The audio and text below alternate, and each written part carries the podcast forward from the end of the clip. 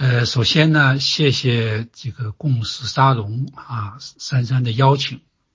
来这个跟这的在这里呢，跟大家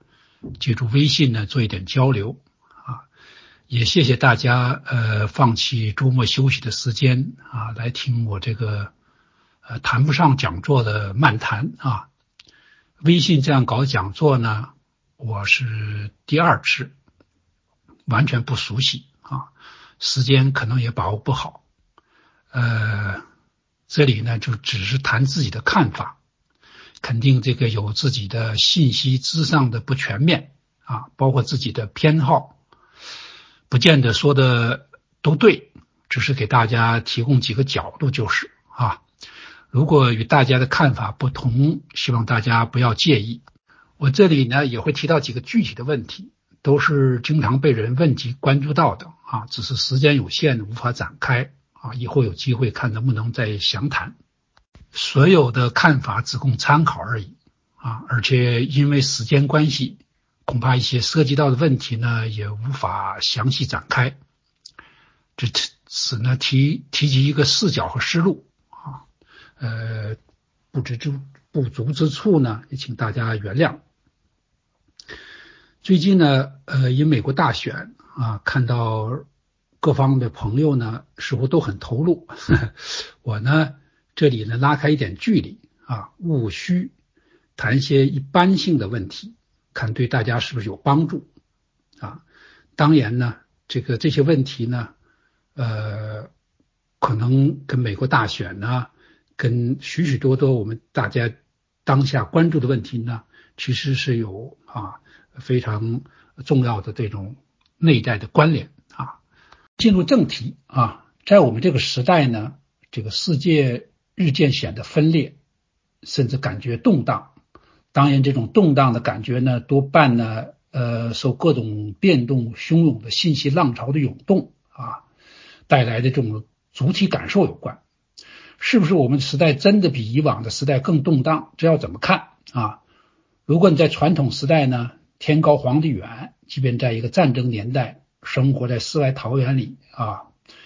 呃，这个陶渊明的不知秦汉啊，无论魏晋，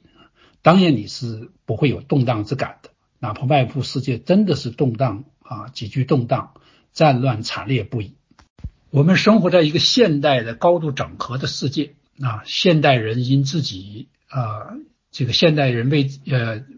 这个。因为这个科技生活带来的诸多便利好处啊，因为这个科技的发展啊，生产力的提升啊，带来诸多便利好处，也让我们这个深深的卷入现代世界啊，生活在某种网络之中。一方面呢，这种个体的能量自由度、视野大幅的提升，可以了解到遥远的世界发生了什么。感受到自己作为一个现代主体的这种强力啊与优越，但同时呢，也受制于这种现代网络的约束，在某些方面又丧失掉一些自由啊，把握生命的能力，有的时候呢又感觉到无力、孤独。这种悖论呢，是现代思想探讨的一个不同形式的主题啊，阶段性的再现。今日呢，可能又到了一个新的阶段。我想这也是人类文明一个恒久的主题啊！人类的生活呢，就是一种冒险、探险，一种永恒的探索与追求，不断的突破界定、构建的过程啊。早期那种啊，现代思想家的那种浪漫乐观呢，现在被一些深深的怀疑所撼动啊。许多人抱着怀旧的心态啊，试图回归旧日的时光。重拾以往的一些精神习俗的参照，啊，紧扣一种自己认定的事物啊，以便让自己在这样一个世界里啊不困惑无着。许多人投射未来啊，各种形式的乌托邦在兴，愤怒与担忧积蓄啊，因新冠的疫情，当下这种新冠疫情呢更加强化。需要发泄的渠道和投射的对象啊，都啊这个啊呃还有待于这个啊，就是我需都需要寻找到新的发泄的渠道和投射的对象啊，观念呢立场呢趋于分裂、对立极化，这些呢都在在显示啊，我们处在一个这个大变动的时代。这种变动的时代究竟怎么造成的啊？我想这是呃，我想首先要提讨论讨论几句的啊。我想呢。这个首先还是跟现代文明的一些基本特点有关啊。这个现代文明或者简单说现代性的是一种变动不居的这种文明形式，几十年呢就会发生一些重要的变化。所以我们如果注意的话，这种代际的这种界限其实有时候是很明显的啊，不仅在中国，在世界也是如此。如果我们回望几十年前的世界思潮、社会心理啊，与今日这个相比呢，似乎让人觉得有点这个隔世之感啊。这其中的一个重要原因呢，当然不是全部，就是科技对人们的发展认知的影响。这个当然不是全部啊，就是科技发展对人们的认知啊、生产与生活方式的影响的啊改变啊。从这个角度讲呢，其实从近代以来的几个阶段看呢，今天有些问题其实并没有本质的差别啊，比如如何这个看待因科技进步带来的失业，怎样驾驾驭啊，对待这种科学进步与社会传统的关系等等啊，但有些又有些重要的不同啊。我们知道，呃，我们现在已经经历了几次的产业革命。啊，像十十八、十九世纪啊初叶那种第一次产业革命带来的诸多变动啊，那么二十世纪呢初叶啊这个这种产业第二次产业革命啊，这个那么这个我们今天呢经历的可能是战后啊呃到今天。可能经历的是种第三次，有人认为是第四次产业革命啊，就是呃今天这种啊信息啊啊生态呀等等这些方面的技术的这种变革，大数据呀，每次这种变动呢啊当中里边都牵扯到一些关键的一些问题，比如说对能源的利用问题啊。而是，但是呢，这个每次这种变动呢，也都带来各种这个便利的同时啊，增加了人们的财富啊，强化了人们的生产能力的同时啊，也颠覆改变一些旧的观念、制度啊、行为方式，也会发生一些这个重要的社会与政治力量的重组。呃，我今天早上还想起这个事情，给大家开个玩笑，就是十九世纪法国这个。刚开始搞有电话的时候啊，一些人反对装电话，的理由是什么呢？说怕女人这个在丈夫不在家的时候跟人家乱扯啊，搞婚外恋哈。所以呢，我们今天看看这个社交媒体啊，上是不是也有会对待社交媒体的问题上，是不是也有类似的论证呢？尽管这个内容啊有些不同，这个论证的方式会会不会有类似的东西呢？啊，今天呢，呃，我想可能。最重要的一个不同，跟以往这个几个这个现代文明发展的阶段不同呢，就是这个信息技术的发展和全球化这两个变量啊，这是两个相互连接的因素。信息化呢，信息技术呢，强化了全球化，改变了许多时空观念，而反过来呢，全球化又促进了信息技术的进一步扩展。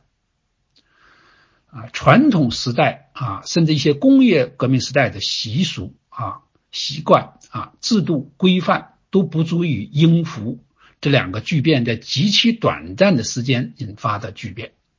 造成诸多问题，带来许多挑战。呃，以全球化问题来讲呢，这一轮的全球化基本上属于一种自由的商品啊，呃，资本信息的流通，将世界上绝大多数地区的生产与消费都卷裹进去。啊，深深的卷裹进去，但相应的世界的这个与各国内部的调节机制呢，都都远远还不足以适应啊。这个这波全球化的带来某些地区的发展同时呢，也加大了区域各国以及各国内部的阶层区域之间的不平衡啊，民粹大潮再起，极大的撼动了一些既有的制度框架国家政治的运行。跨国公司造成在啊这个在给一些呃落后地区带来资本与技术，客观上客观的帮助了这些国家的发展，同时呢，也造成了啊给自己的母国啊。呃，和包括他所在投资国的一些新的挑战啊，发达国家的这种产业外移、失业啊、税收、福利上的等等问题，人口老化及移民啊，以及随之而来的一些文化认同的挑战。那么，资本接受接受国、发展中国家这种政策制定上如何协调自身的利益与外部资本的需求啊？内部阶层之间呃，如何就发展的成本与收益？的平衡啊，环境的成本啊，旧的这种社会文化与制度解体与新建构等诸多的问题啊，怎么样找到平衡，找到解决之之之途？这些呢，都是这个时代呢，这个呃面临的一些新的重大的这种啊，我们时代的个这个问题。坦白讲呢，我自己个人对最近这些年的一些变化的呃。不是特别感到意外啊，也许跟自己身在欧洲，对现代以来的一些这个呃现代历史发展的，就是欧洲西方现在这个历史呢啊，当时主要是以欧洲为本土的啊主体的这些历史变迁有所了解啊，呃也特别是对一战前后的历史有过一点了解，写过一点文章啊，呃大家感兴趣的话也可以，去网上找一九。呃呃，比起比如给澎湃写过一篇文章，叫《一九一四年的美丽夏日》啊，谈这个一战的啊，呃，那是这个六年前写的啊。这个一战前啊，为什么提到这儿啊？就是说一战前世界，当然那时候主要是西方世界也有过一波这个现代历史上比较自由化的全球化的历史啊，几十年啊，这如果从一八六零年以后啊，是吧？也是几十年啊，最后是因啊所积下的诸多的问题而爆发一战啊，因一战而结束那么一波啊。这个今年这个三月下旬啊，这个在世界上很多国家还是刚刚宣布这个呃这个隔离的时候，大概是二十号左右吧啊。我给国内一个著名的记者马国丹先生呢，就新冠做过一个采访。啊，当时后来冠以这个我们在经历第四次三界大战这样一个题目啊，这个刊发的啊，呃，传播据说还比较广啊，呃，我当时就认为啊，世界是面临一个重大的变化啊，将来的人类历史会割裂为疫情前和疫情后这两个阶段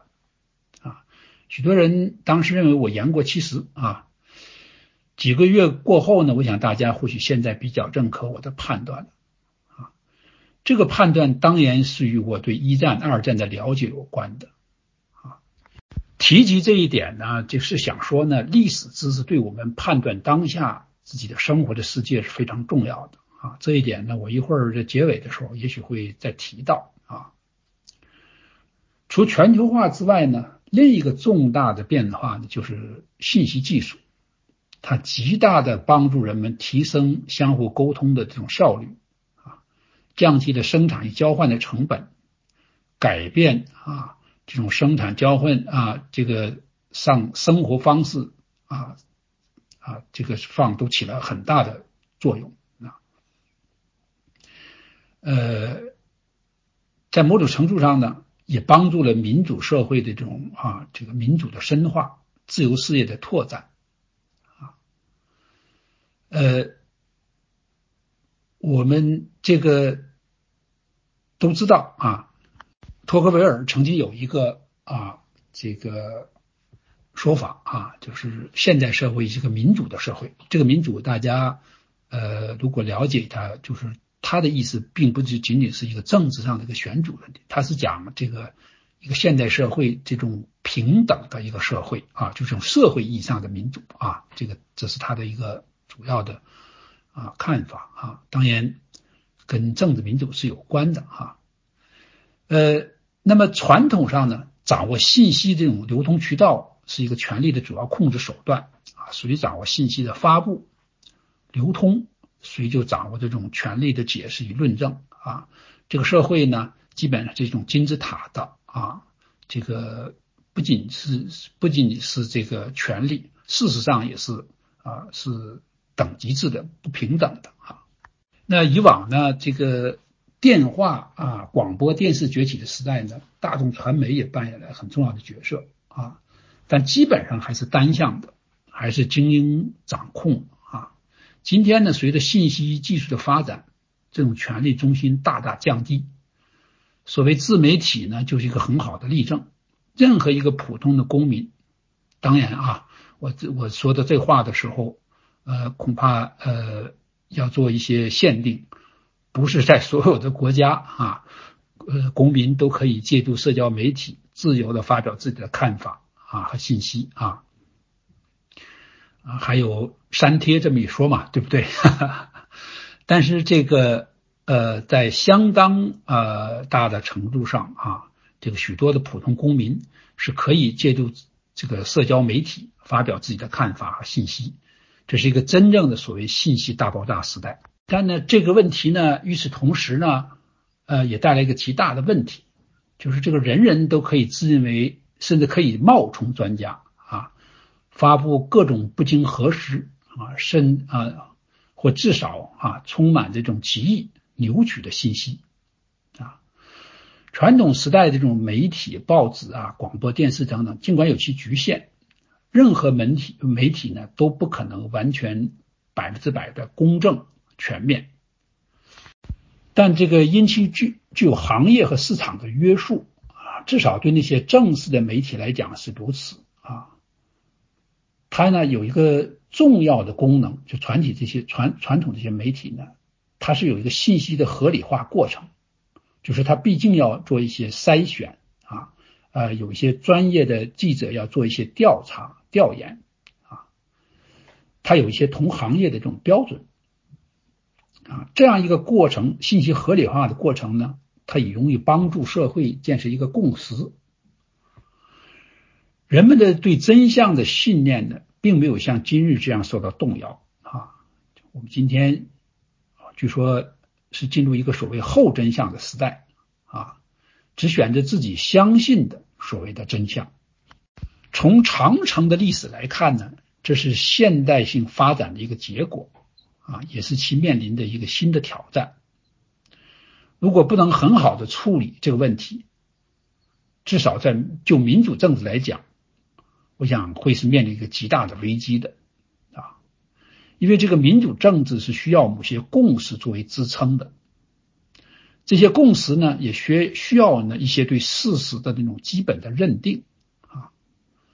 如果人人不相信一个基本的事实的存在，那这种共识是很难建立的，且政政策的这种形成呢，也会付出更多的成本。啊。其实希腊人就明白过一个道理。啊，一个民主的政治最终呢是要取决于公民的这种道德、对正义的信念啊、对制度的尊重。等等这方面的一些意思啊。这个如果这种广义的，如果这种广义的政治文化意识崩塌。其结果一定是民主的终结啊！我这里再次想说的意思就是，民主制是可以终结的啊。三十年前，这个福山讲历史的终结，我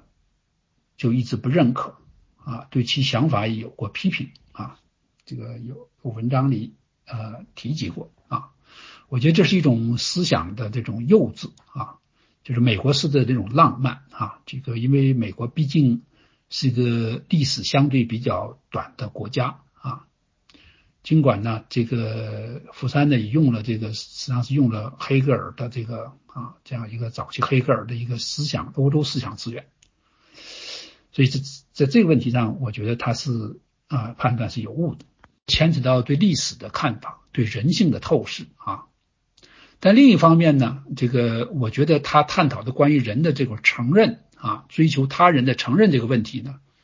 这是西方思想的一个悠久的主题啊，呃，却依然是当今啊乃至今后世界的一个主要问题。这个问题呢，我稍下立刻会再谈一点。在这个结束关于这个信息技术这个问题的简短讨简简短简短讨论前呢，我这个呃想举个具体的例子再来说明一下啊。现在这个流行的这种小视频，这些视频常常是截取的啊，去掉了其背景与完整的脉络，只截取其中几分钟甚至几秒。我觉得这对人们完整的认识世界事物啊是有极大的曲解的作用的，而抖音这种网络沟通方式强化了这种现象，有成为一种文化和习惯性认知方式的这种危险啊，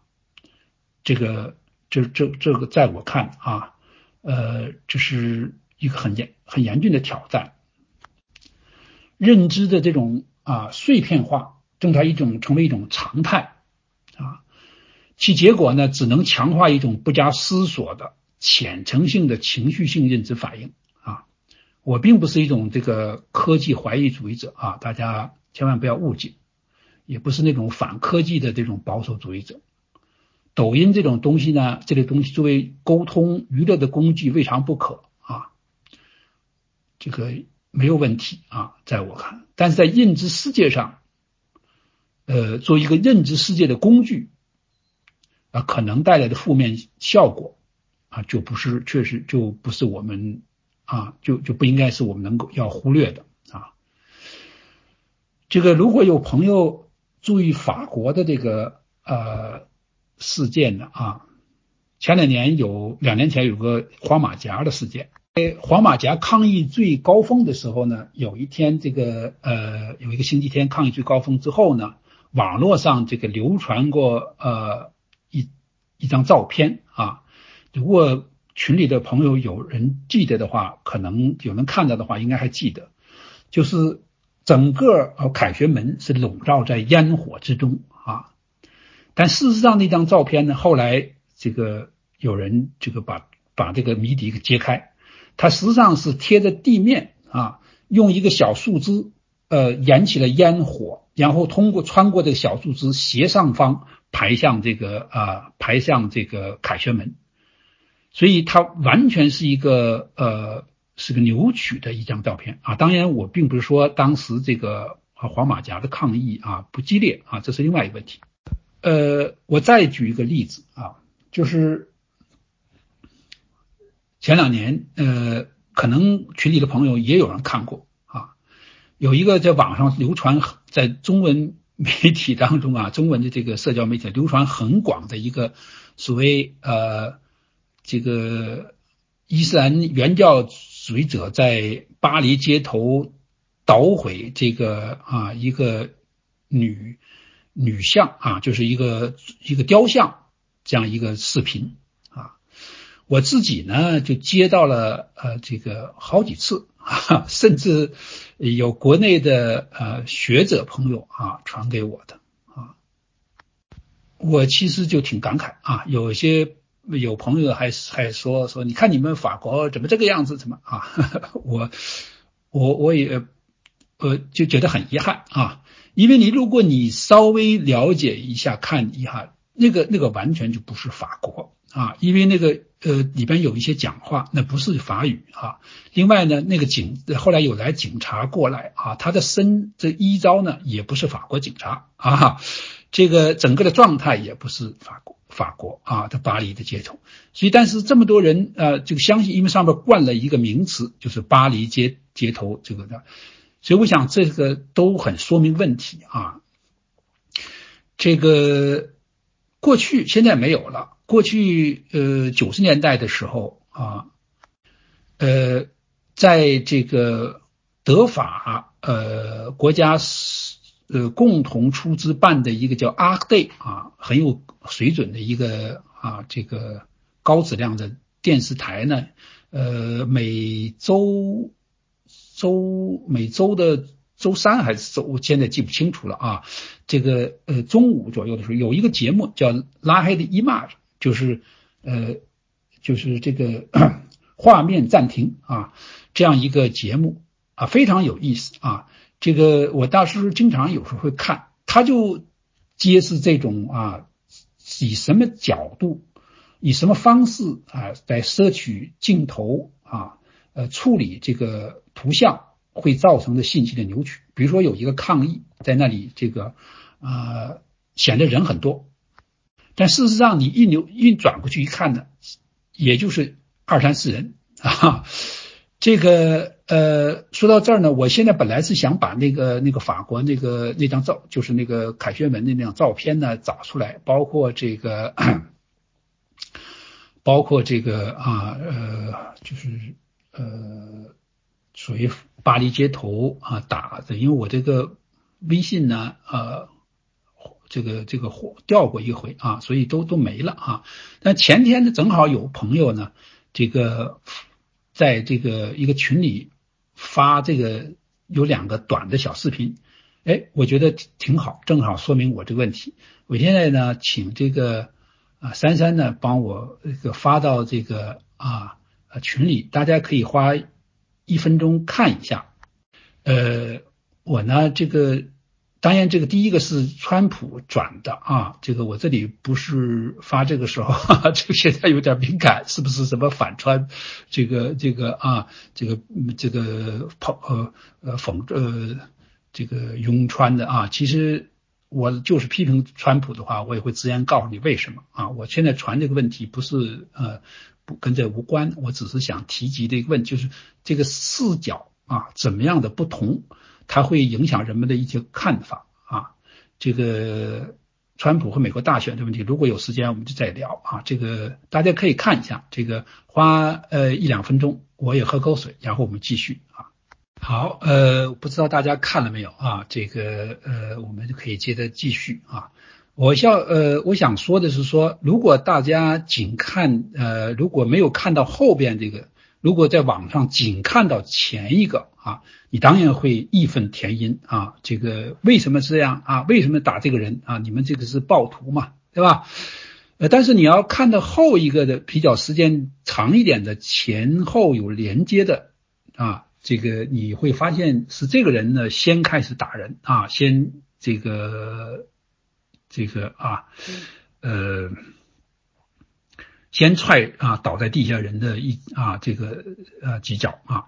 所以我现在要说的是说这个指出的是说这种隔断的信息啊，它对人们认知事情的所这种碎片化啊带来的这种危险，如何规范这个社交媒体管理啊这些这个社交媒体信息时代啊这个这些问题。呃，这些技术问题，我想这是一个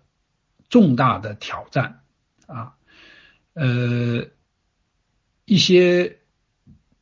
比较专制的国家在这个问题上相对比较简单啊。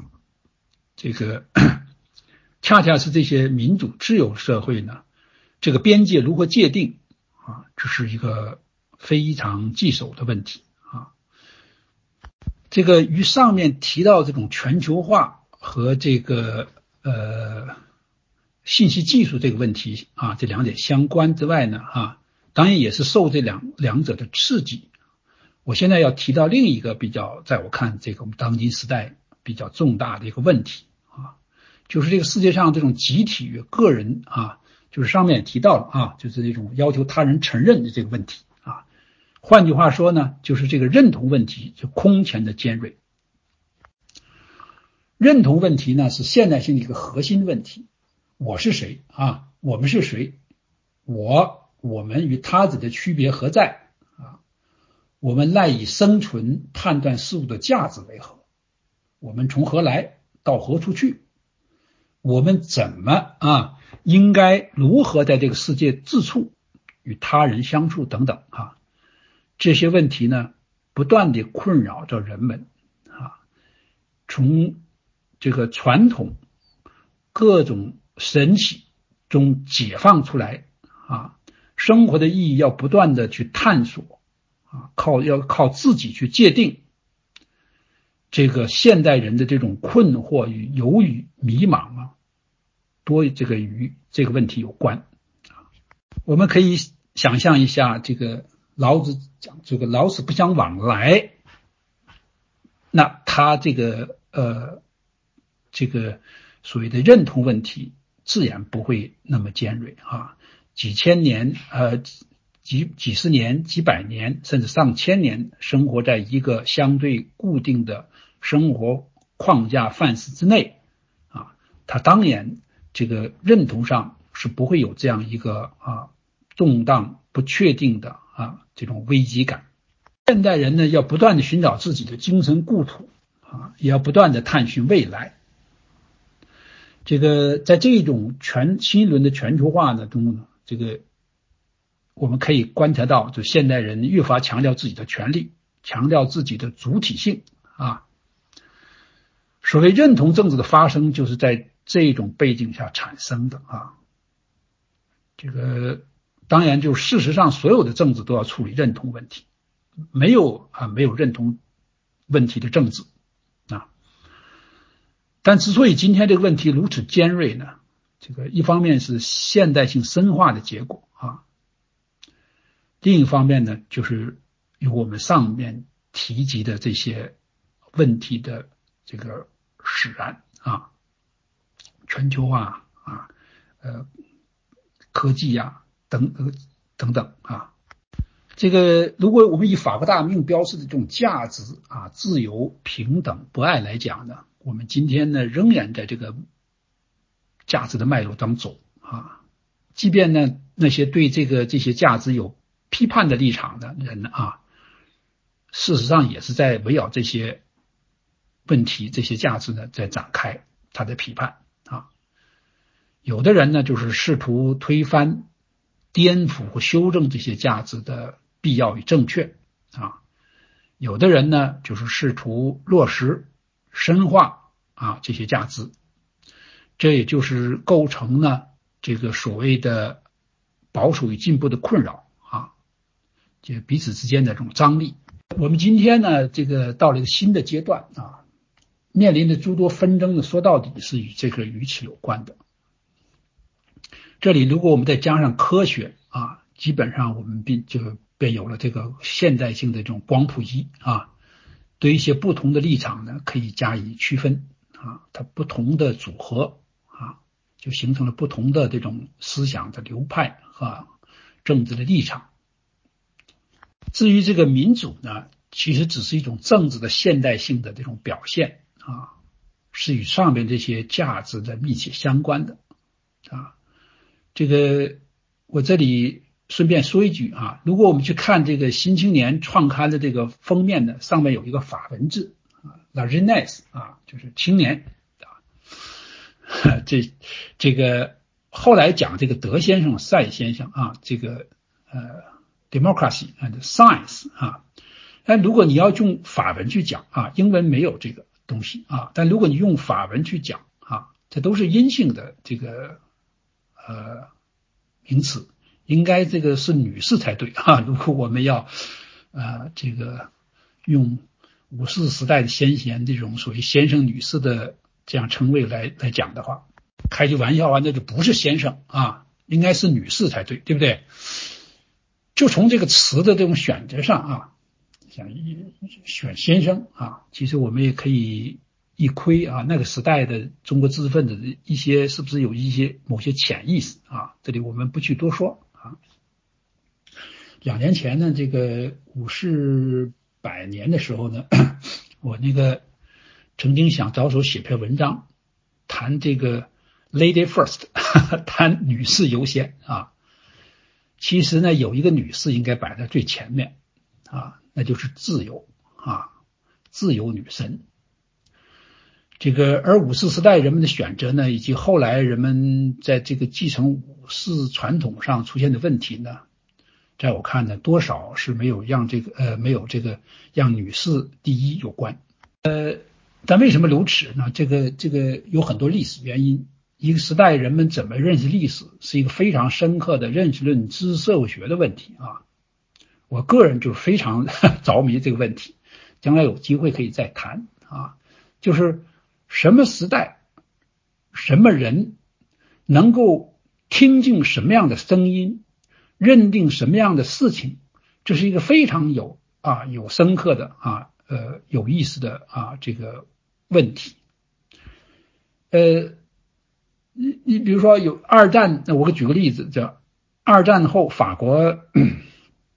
有一些从啊集中营啊这个呃回来的啊幸存者啊，呃，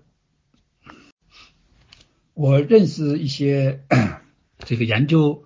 呃这方面的这个历史学家、社学家。他们也给我讲到这个这个现象这个问题啊，我过去在文章里曾经记不住了啊，在中文的文章里提到过这样一个这个事情啊，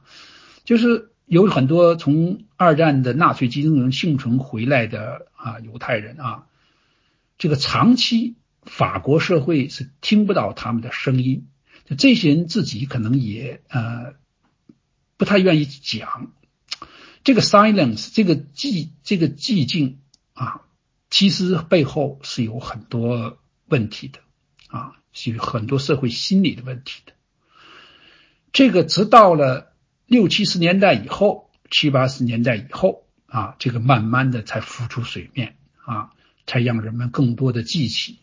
听到这些声音。呃，我们还可以举一个眼前的例子，比如说这次这个。啊，我完全尊重呃每个朋友不同的看法啊，包括群里的朋友啊，就但是作为一个呃学者，我这次非常感兴趣，为什么中国人啊这个华人对此对此对美国大选有有这样啊令人难以这个自信的这种热情？这个现象本身是很深刻，非常有意义有意思、值得探讨的啊。我也了解了一下啊。这个在世界范围都了解了一下，这个大概很少有这样的呃群体啊，这个不是美国人的群体有这样如此关注美国的大选啊，为此发生这样的这种争执啊，呃，可能台湾 有类似的现象啊，台湾有类似的现象，这个有很多台湾的朋友非常支持川普啊。呃，我是能理解啊，能够想象得到的原因是什么啊？呃，我也了解了一下越南，呃，越南有一些一一些人啊，这个支持川普啊，呃，但是呃，也有一些人呢，呃，看到这个这个亚裔的这个后裔的这个 副总统当选呢，当选副总也很高兴，所以呃。也也很快就就没有那么多的啊这个继续的这种啊纷争了啊呃如果我的了解的信息是是是是对的话啊这是一个越南朋友给我介绍的呃可能台湾有类似的现象啊台湾有类似的现象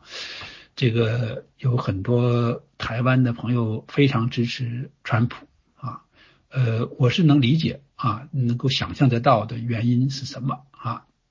呃，我也了解了一下越南，呃，越南有一些一一些人啊，这个支持川普啊，呃，但是呃，也有一些人呢，呃，看到这个这个亚裔的这个后裔的这个副总统当选呢，当选副总也很高兴，所以呃。也也很快就就没有那么多的啊这个继续的这种啊纷争了啊呃如果我的了解的信息是是是是对的话啊这是一个越南朋友给我介绍的呃那么印度呃好好像有些人啊因为我也问了一个印度的朋友印度好像就有些人对川普也啊非常支持。但是这个副总统啊，因为是母亲是印度裔啊，这个哎，他的当选也让印度人很很兴奋，很高兴，哈 所以呃也相对比较平衡啊。但是呃，华人世界对这个事情的关注啊如此的强烈啊，我想当然当然是有华人啊的一些恐怕一些特殊的关怀啊，一些思想的成因啊，一些。对问题的一些认定有关的啊。这个这是一个很有意思的现象啊，值得今后继续探讨。这个那篇关于五四的文章，最后因为忙写了一半没完成啊，希望将来有机会能不能把它写完啊？行啊，那我们现在回头来讲啊，这个。如果我们顺着托格维尔的思路去看的话，这个一个认可社会成员的这种自由与平等的现代社会呢，是一个民主社会。那战后呢，特别是这个六七十年代发展起来这种新兴社会运动呢，像女权呐、少数族权的运这个族群的权利运动呢，也都是由此与此有关的。这个。我了解一些朋友对这些新兴呃运动的社会运动的怀疑批评啊，这些运动呢自然也有值得其值得检讨之处。但是呢，我觉得如果我们全然否认这些啊，事实上就不仅是在否认这些运动，也是最终呢，其实也是在否认整个现代的现代性的基本价值。因为这个事儿呢，这个这些东西是一以贯之的啊。权力的这种不断扩展到社会的这个各个成员上去，这个趋势呢是一个历史的巨流啊。如果我们回望，就会发现，如果近两个世界、两个世纪呢，这个世界有什么主流的话，这种权力啊，就 right 啊，不是 power 啊，这个这个中文世界经常啊这个混淆，这个。这个权 right 权力的这种不断的扩展呢，是一个历史的巨流啊。这个这个，如果我们回望，你你你会发现，显然就是是有这样一个巨流啊。从政治权力到经济啊社会权力到文化的权利啊，这个不断的扩展。如果有人说我这个信奉自由民主不爱。但这些对这些权利运动不以为然，这个我觉得呃恐怕是是值得讨论啊，是有问题的啊。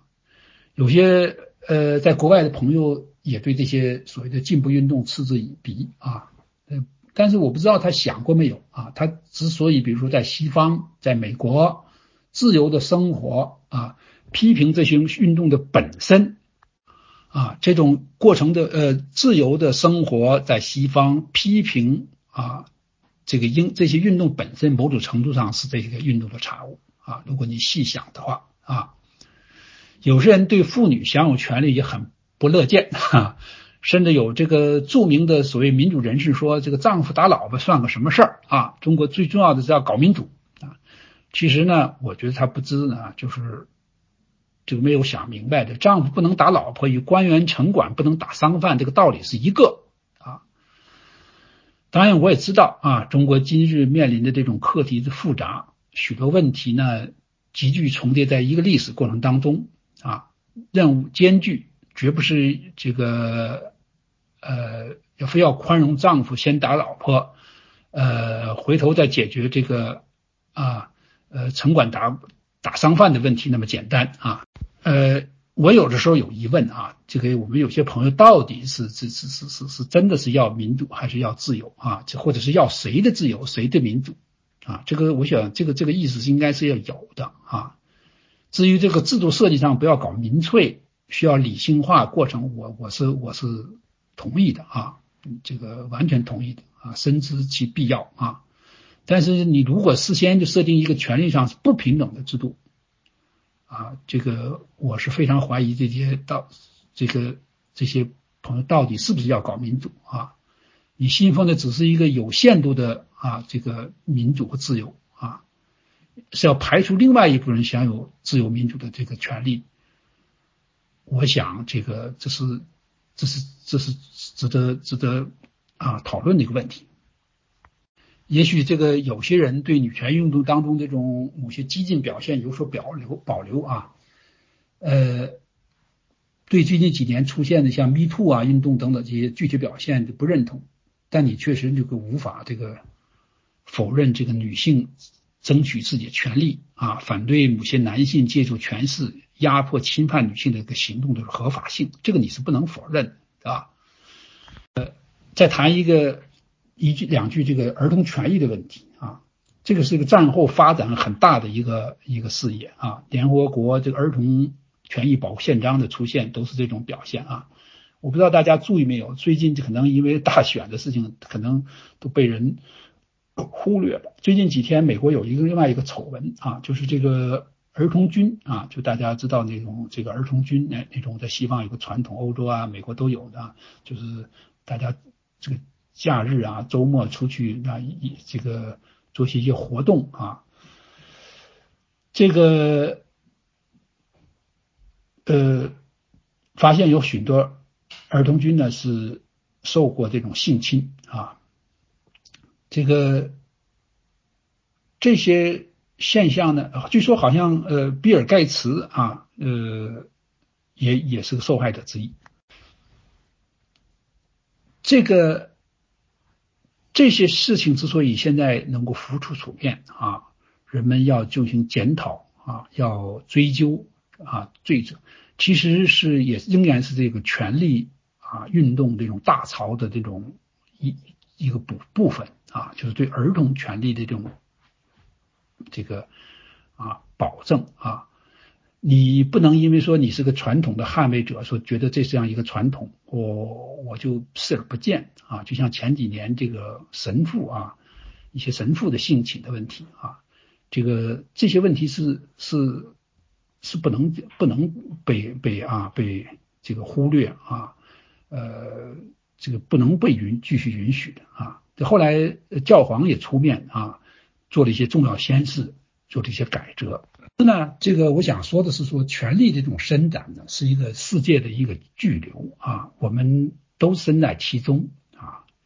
呃，我也知道现在一些朋友对西方意义上这种保守主义感兴趣啊，我个人的这个一些问题上呢，也是非常能理解啊。西方一些保守主义思潮回潮的理由，甚至也认为有其必要性啊，在某些问题上，嗯，但问题这种界限在何处，就是需要这个格外小心的啊。这对进步主义来说，也同样是存在一个问题啊，就在这个全球化时代、信息生物技术急剧发展的时期啊，这个我看这个过度这种浪漫的进步主义也是有其危险啊，甚有其问题的啊。所以这个历史上呢。就不断的出现的这种进步主义和保守主义的张力，就进入了一个新的阶段，在围绕一些新的问题的上呢展开了博弈。理解这一点呢，是理解当下世界的政治、社会、文化现象的一个钥匙。呃，从这个上面提到这个问题呢，我现在来讲一个，讲几个有一个基本的判断，关于一个关于这个世界现在是向左转还是向右转的问题啊，这是有些朋友。不断的问我的问题，我有些朋友认为是向右转啊，我同意啊。几年前呢，这个在写法国的政治变化趋势的时候呢，我也我就提过啊，我因为至少这个世界啊，呃，我因为这个世界至少西方呢是在向右转啊。但这里有一个问题是要确定这个所谓右的标准是什么啊？如果是强调秩序、权威、安全、传统啊、宗教价值、生活方式。啊，对社群、家庭的归属等等，我认为是啊，是这样。这其中的原因是深刻的啊。我们上面提到这种全球化的危机和挑战有关啊，全球化啦，传统的民族国家框架受到冲击，身份政治啊，身份文呃身文身份文化认同面临威胁啊，移民、恐怖袭击等等这些呢，包括这种新科技之后啊，新级科技冲击之后如何确定价值等等。这都都是造成向右转的一些重要的原因啊，这是毫无意义的啊。这这在政治上呢有些体现，一些政右派政党的复归等等，甚至极端一点的，包括一些极右翼政党的活跃啊，右翼民粹主义的盛行等等啊，都是这种表征啊。威权主义在一些国家出现啊，这个也成为一种显现的这种表现啊，显见的表现啊。各种不确定感对人们的影响。啊，特别特别是那些跟不上列车的时代列车的群体，个人感到有这种被抛弃的感觉，呃，无着啊，缺乏安全感啊，面对一个广阔的、无以把握的外部世界，个人命运呢，这个心理上呢，都变很容易呢产生对强人政治的那种寄望。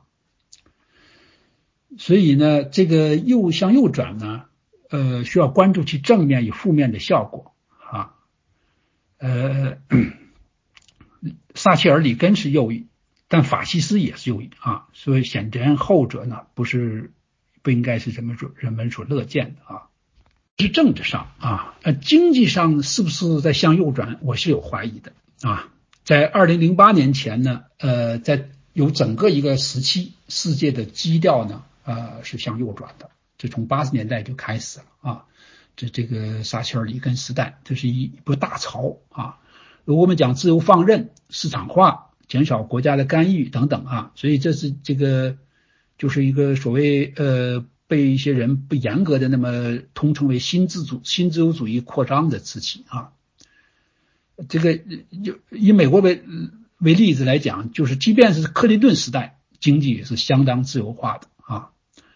这个 这是民主党的总统对吧？当然，这个那个时候呢，也是与信息经济的扩展啊，这一波信息经济的扩展有很大关系。但是这个最近这些年还是有些变化的。这个变化呢，主要是从零八年危机之后啊，一直就就一直就有一种很强的检讨批判声音啊。那么这是新冠呢，各国政府大撒钱了啊，就是维持社会这个稳定啊啊，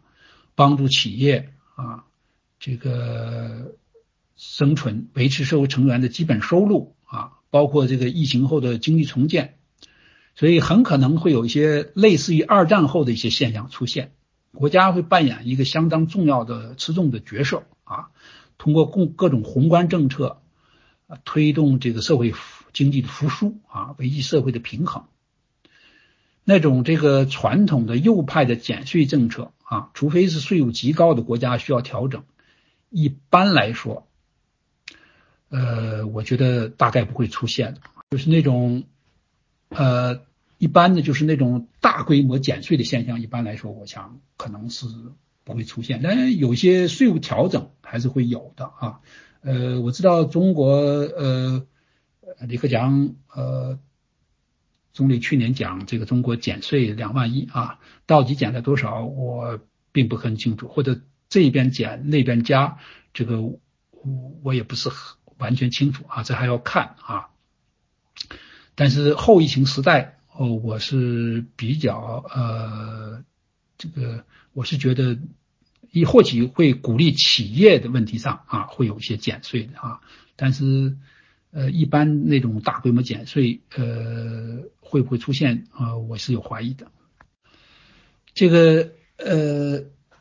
像十九世纪一样啊，十九世纪那个后期，新一轮这个信息经济在创造财富呢，造就一批新型的中产阶级的同时呢。啊，也也带来一些问题，其中呢，这个尤其这些富有者可以在非常短的时间啊，集聚起这种天文数字的财富啊，这个不是说富可敌国，是富可敌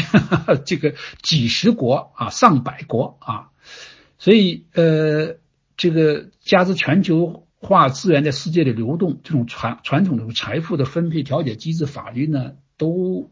没有跟得上这些发展。贫富这个差距有一轮新的扩大啊，这个是完全这这都有研究呃佐证的啊。一个一个富人呢，他可以利用就是他在美国某国啊的各种需需要成本的这种基础条件进行产出啊，然后把财富呢就转移到别的国家而不受约束啊，这些呢可能都构成了新的议题啊。也是激起一一轮的新的这种左运动发展的一些原因啊，当然这些问题呢恐怕都是老问题啊，这个传统的一些现代以来出现的议题，就是在这个新的时代、新的条件呢下呢，这个有一些就重新再现啊。这里呢或许有一个议题需要提到，就是一个全新的啊非常重要的议题，就是环境议题的这种啊这个提升。有越来越多的人认为，这个就凭什么富人啊，这个啊，就是与传统时代不同的有一个新的议题，就是这个环境议题的大提升啊。就越来越多的人认为，就是凭什么富人和富国要消耗大量能源，需要穷人或者穷国一样承担这种环境啊环境破坏、气候恶化这种恶果啊？这里边呢就有一个所以 Jonas 啊，就是美国的一个哲学家啊，呃，也是后来流亡到二战就流亡到美国去的啊，跟那安娜汉的都是好朋友的啊。他七十年代七九年吧啊，出出版过一本书啊，就这个责任的啊这个原则啊，就讲所谓。跨时代的伦理的问题，就是说，简单说吧，就凭什么今天的人可以消耗自自然资源啊，让后代去承受难承受的后果？这呢，当然是一个新的一个议题啊。这个，嗯，这个文化上，这个文化上这种左右两极的拉力啊，在某些问题上呢，我觉得上面也提到啊，传统的价值会日渐回归，有些回归啊。呃，我。三月底呃四月初啊，在做的几个访谈和这个呃讲座里边啊，对，也是第一次做的，上一次做的这个微信讲座，就是就啊这个那是给这个共识国际沙龙周志新先生办的，他第一个讲座就是就是我做的啊，就是讲呃疫情的问题，当时我就基本预预言这个疫情会这个 push 啊推出。推崇一些人呢，啊，这个重归一些传统的价值，乡村呐，家庭啊。那个时候还在隔离当中，呃，我上半年呢，在美国，在哈佛做访问学者啊，在这个 Cambridge 这个呃住的住处呢，那么做的这样一个呃讲座啊，这个如果大家感兴趣，去钝角网上看可以看到啊，现在还有一些文字。那基本上现在看呢，这个这些趋势还是比较明显的啊。但是这个文化上呢，这种传统的向传统的回归是一面啊，但另一方面呢，这个年轻一代呢，对进步主义的价值也可能更加认可，比如他们对女性啊、少数族群啊、同性婚姻就抱更开放与宽容性啊，对环境问题呢也比较敏感啊。我想这两面呢，也是当下社会分化的一个原因。估计呢，恐怕也是今后啊一段社会紧张的一个啊原因。而这个应对这种情况，维系这种呃平衡啊，各种立场、各种不同立场的人会有不同的解药建议啊。我个人不认为会有一个单一的万能的这种解决良方啊。硬性的以威权主义的方式解决问题，呃，这不是不可能，这是许多国家现在就在出现的一种方式啊。你就闲话少说啊，我就就这么定了啊，这个你就得按照这个此标准来行事啊。这个这呢，就是如果在民主的国家，可能会破坏自由民主的文化与制度啊，最终导致呢更大的问题。我觉得啊，民主社会出现的问题，依然应该以民主的方式来解决。至于这个没有民主的国家，那就是得想法争取创造这种民主的解决的方式啊，这这个就这这这就会应该是一种必呃要成为一种条，这是这创造这种条件啊。但是不管如何啊，这个这些问题都是今后不同国家制度可能要面对的啊一些重要的问题。各个国家的政治的稳定啊有效性，大概也取决于啊能否很好的面对这些啊问题啊。时间在呃在哈呃呃不不是很多了啊。我这样，我现在呢进入讨论几个这个跟上面相关的啊有直接或间接关系的这种这个人们。比较感兴趣，经常问到我的一个几个问题啊，我想也许大呃大家可能也也会比较关心这些问题，否则这个就头重脚轻了，还有上边务虚比较多啊，谈具体问题比较少啊，这也不好，所以我现在讲讲讲这几个可能大家感兴趣的问题。第一，咱们就讲疫情吧啊。呃，我估计这个现在这个现在这个第二波的疫情，这是显见的啊，在这个呃西方啊，是这个呃欧洲啊，这个美国啊，呃甚至其他一些国家都在都在有的国家实际上呃就就第一轮第一波根本就没没散，就直接就到了第二波啊。呃，我想要这方这些问题上有一些嗯根本性的好转，恐怕还可能要到到春春春天以后了，春天啊。这个咱们就讲这个呃。这个为什么欧洲、美国等这些国家这个 对这些这个控制上不利啊？我想除了政治上有一些选择之外啊，呃，最根本的，我想这个有一个根本的问题，这就是跟制度和文化相关啊。这个病毒啊，我觉得是自由的天敌。这个我在四月一号啊就就讲过这个事情啊，呃呃，这个这需要人们自我约束。但是这个这些国家是不容易做到的啊，长期习惯了这种自由的生活，我觉得要处理这个病毒的问题，最有效的一种，如果我们极端化说，那就造一个大监狱啊，把人所有的进去放进去，哈哈，也许可能就就很快就解决问题，但事实上是不容易的啊。这个戴口罩的问题上也可以看得很清楚啊，这个人们西方这个社会这个戴口罩，我求。专门做做这个就这个问题，曾经做过给香港一个大学做过一个一个讲座，这可都需要一些这个呃控制。但是呢，这个我一直从三月以来就不断在讲，判断这个疫情的问题呢，应应该是用多角度的这个去看问题啊，这个多重视角，不能仅仅从政治制度视角去看，它牵扯到文化啊，牵扯到这个历史的经验，比如说亚洲这些国家有过 SARS 啊，非典。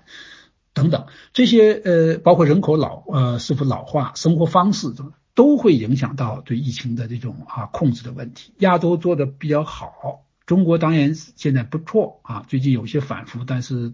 还不伤及大体啊。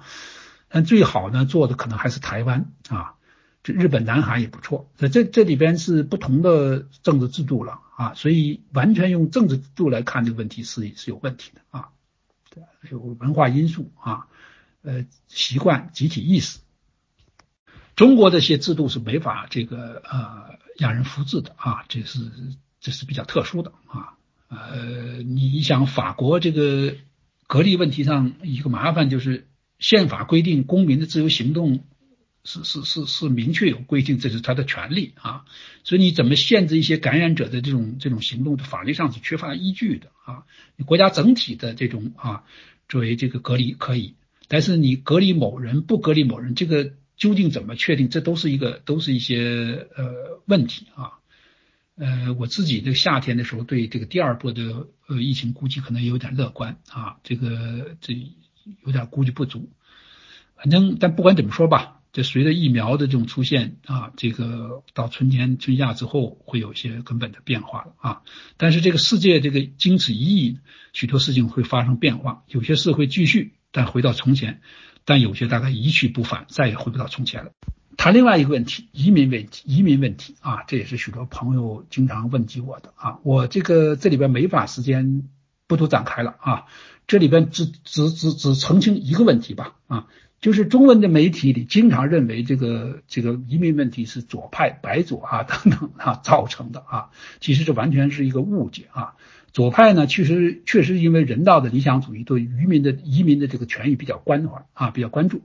但很难说啊有什么大规模的呃接纳移民的政策等等啊。移民的问题有各种各样的历史原因啊。事实上呢，这个老板啊，雇主老板也是造成这个移民一个重要的重要的原因啊。我我我想我们大家都明白。很多人是不会把老板归为左派的吧？呃，德国上次大规模接受叙利亚难民问题上，除了德国当时民众的一般这种道德热情啊，这个许多人夹道欢迎啊，作为这个牧师女儿这个默克尔这种这种一种道义选择外，这个这个老德国的老板工会、雇主工会啊，就是老板们啊，其实是最主要的推动力之一啊，这个 啊。呃，这是为什么？就是因为德国呃需要劳工啊，这个其实美国也一样啊。美国的移民问题呃不是像许多人想象的一样啊，这个而且事实上呃西方这些国家呃缺了完全脱离移民，恐怕经济上很难啊支撑。就现在这种结果，将来比如说呃机器人都发达了啊，是不是这个呃会解决这问题？那是另外一个问题。但至少现在是没法支撑的。所有经济学的研究呃都指出啊，这个移民呃会让接接收国发付出一些成本，但是。从中长期看，移民都是这些国家经济发展强势的一个很重要的原因啊。这个我这里就不去展开。呃，但是呢，呃，移民这个呃确实有它的问题啊，就是这个移民这个多元化文化多元带来的多元文化，怎么样进行这个吸纳啊？呃，这个浪漫主义态度是不行的啊，这个。这方面确实是值得硬要考虑的啊！这里边再说一句啊，许多这个移民问题的解决也不是那么简单的。许多人今天这个就是我们提到全球化啊，比如说讲欧洲啊，地中海陆地上过来，完全不像传统时代了，现在弄个小舟就跑来了啊，所以控制起来是有困难的。而且那个遣返上，在遣送上呢啊，其实除了人道问题之外，经济成本呢，这个呃。这个原来这个移民来的这个国家的这个这个态度都是很大的障碍，很大的问题啊！许多人老是净想，这些西方国家人怎么怎么就不把这些人送回去呢？其实许多人不知道啊，送一个呃 非法移民回去，这成本呃非常之昂贵啊，成千上万的呃呃一两万欧元啊，这个呃而且这个原原来国家这种态度。许多人国家就乐见自己的人走了啊，他也不 这个呃，我就不接受啊，所以你怎么办呢？所以这这这其实都是一些很大的啊，很一些啊很现实的问题，不是像许多人想象的那么简单。呃呃，是我这里边关于移民的问题三言两语简单的做一个做一个啊介绍澄清啊，因为 我看到有太多的朋友。对这个呃这些问题的一些不了解情况的一些误解啊，其实要许多问题要要进入啊情况进入情境，了解它的来龙去脉啊，包括比如说移民这个历一些历史问题啊，这个你比如法国的移民北非啊这些移民，当初为了法国从一战到二战几十万人这个。浴血啊，这个呃牺牲，那么包括战后这种重建的时候，呃来的一些人啊，你说呃甚至包括法国阿尔及利亚战争之后啊，因为支持法国政府，许多人后来呃就不得不跟随法国政府来到这个呃法国啊，所以你想呃这些问题今天呃我们。能简单的啊，这个呃，一笔把这些历史都勾销啊，这个姑且不讲其他那些共和的原则啊，这是这是历史的一些遗产啊，这个我想呃，恐怕不是啊，我们一些国内的一些朋友一种一种简单的逻辑啊，能够啊这个解释，能够认定的啊。这个这些问题确实是复杂，确实是有它的挑战啊，是这个这也是有的时候也是没有办法的事情啊，这是历史的一些这个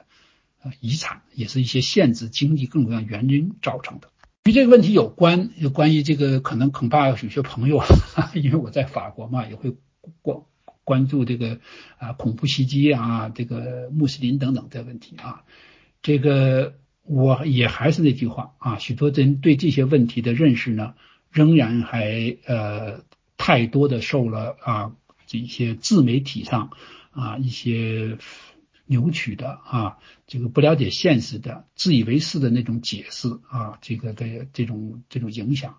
其实这个问题呃都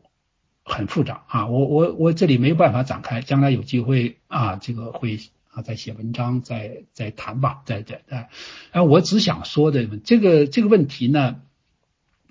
呃，不是简简单单一个穆斯林的问题啊，这个问题其实某种意义上说是有是一个现代性的一个现代一个危机，现代性的危机呀啊，这个刚才我们提到上边的这所谓认同问题、自这个意义的追寻这些问题都有关系啊。我举个例子讲吧，我们可以知道国内有几啊发生了好多起这个攻击呃幼儿园孩子的这些事情啊，这个我们显然是不能把这些事情都认为是这个啊中国人这个儒家伦理的人都都都是要杀孩子的，这显然不不对，对吧？这个呃，所以其实这些恐一些恐怖分子啊。有的时候就是拿这个伊斯兰啊做一些个论证，合理化这种反社会的这种一些呃合理化的这种说辞，我也很难说很很多恐怖分子就是什么虔诚的穆斯林，这个就其实是跟许多人的这种啊这种价值的这种危机啊。这个有关，你比如说我举个例子吧，啊，这个尼斯两两三年前就出现那个那个大卡车啊杀人的这个这个事情，那个人啊又搞同性恋啊，又呃呃什什什什么都搞的啊，吃喝什么都有的，呃，这到最后呃一个月啊呃左右就突然呃这个呃极端化，然后呃就走到那一步了啊，这个。这些人啊，这种精神上的一些危机，是造成了这些人什么样的？比如说最近啊，这个尼斯的这个从突尼斯跑来，这个从意大利跑到这个法国来，这个这个恐怖分子呢，这个年轻人呢，啊，也是在突尼斯的时候也吸过毒啊，也哈，所以这些现象呢，呃，不是一例两例，我们可以看到，在很多这种恐怖分子的这个。这个过程，呃，就他的他的成为恐怖过程当中，都有这样类似的一些一些过程。许多人是犯罪分子啊，这个呃有各种各样的小偷小摸形式，那么找到了所谓的极端穆斯林啊，这个极极端伊斯兰啊，这种这个这样一个说辞。啊，呃，从此走向革，走上革命，找到革命啊，呃，从此给自己找到了一种意义的这个追求，呃，走到了极端化，好多是年轻人啊，这个本本身是一一个一个说明一个问题啊。这样说并不是说啊，伊斯兰世界啊，这个伊斯伊斯兰没有问题。比如伊斯兰的政治化的问题啊，就是怎么样的呃，与政治隔离，完成政治现代化，这当然是个问题啊，这个绝对是个问题。但是大家可能也要了解的话，这世界上呃，这个呃，伊斯兰极端分子啊，这个屠杀迫害的绝大部分都是穆斯林啊，从非洲到 中东都都是这样。呃，反过来呢，也有也是许多人的这个穆斯林啊，这打击，比如说呃，这个这个这个呃伊斯兰国啊，主要打击力量也是穆斯林啊，库尔德人等等啊。所以，如果你用整体主义的方式，用穆斯林来决定的判断来判断一切的话，这显然是不符合逻辑的，也不符合事实的。这个现象其实，呃，我曾经在文章里提过，也跟你讲。其实你想，文革的时候，中国人那种疯狂，难道全部是归结为呃是儒家的文化吗？我想这是一个值得 完全值得讨论的问题啊。许多年轻人，呃，跑到缅甸去啊，这个要自传世世世界革命啊，最后生死在那边，是不是有的时候也让我想起这个一些跑到这个。呃，叙利亚的这些法国的年轻人呢，啊，这个这里边我刚才在说提及啊，许多人是地地道道，甚至不是移民啊，地地道道的法国的年轻人，后来转为这个成为啊穆斯林的这个极端势力的这种啊，这个受他们的诱惑啊，我想这是就回到我前面说的，是跟这个现代性的一些危机有很大的一些关系啊，这个我想要把问题更深层的去看这些问题。这个好，这个问题暂时没法多展开啊，以后呃将来有机会再可以再谈再谈啊。我现在讲一下这个美国大选之后的这种中美关系，可能也是许多人关心的啊。这个美国大选也谈太多了啊，这个我想这个现在呢基本的格局大概呃呃也确定啊。这个如果我我也许朋友 朋友不太相信啊，我是不太相信有什么翻盘的可能，我也不太相信有什么啊这个大规模的舞弊的这种，可能因为逻辑上也也也很难说得过去啊，因为这个选举议员的票数，这个和这个总统票都是一起的，你你怎么那方面就认了，怎么怎么总统这个票就不认了？这些问题，我想大家可以冷静的来想一想啊。这个呃，昨天前天吧，那个共和党的那个乔治亚州的国务卿，这个乔治亚的这个州的这讲话，我觉得。讲的挺好啊，他是共和党，他说他是个川普的支持者啊，但他是个工程师出身啊，数据是不会说谎的啊，他他他觉得说他川普输了，他很遗憾，但是那是事实啊，这个川普这个一些的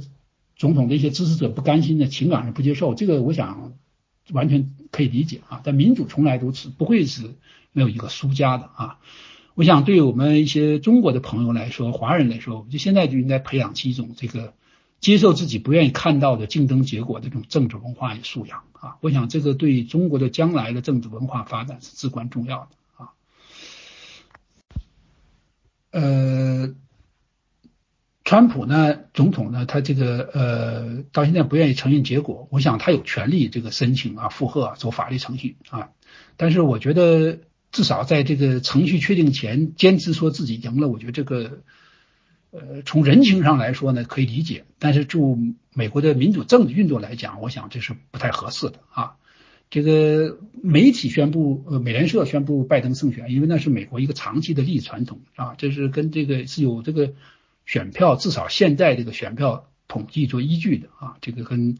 川普自己宣称选举赢得呢是不太一样的。其实我想，川普自己内心大概恐怕自己也是知道输了啊，只是他这个现在可能不愿意承认，或者有其他的考虑。但是呢，我现在从他的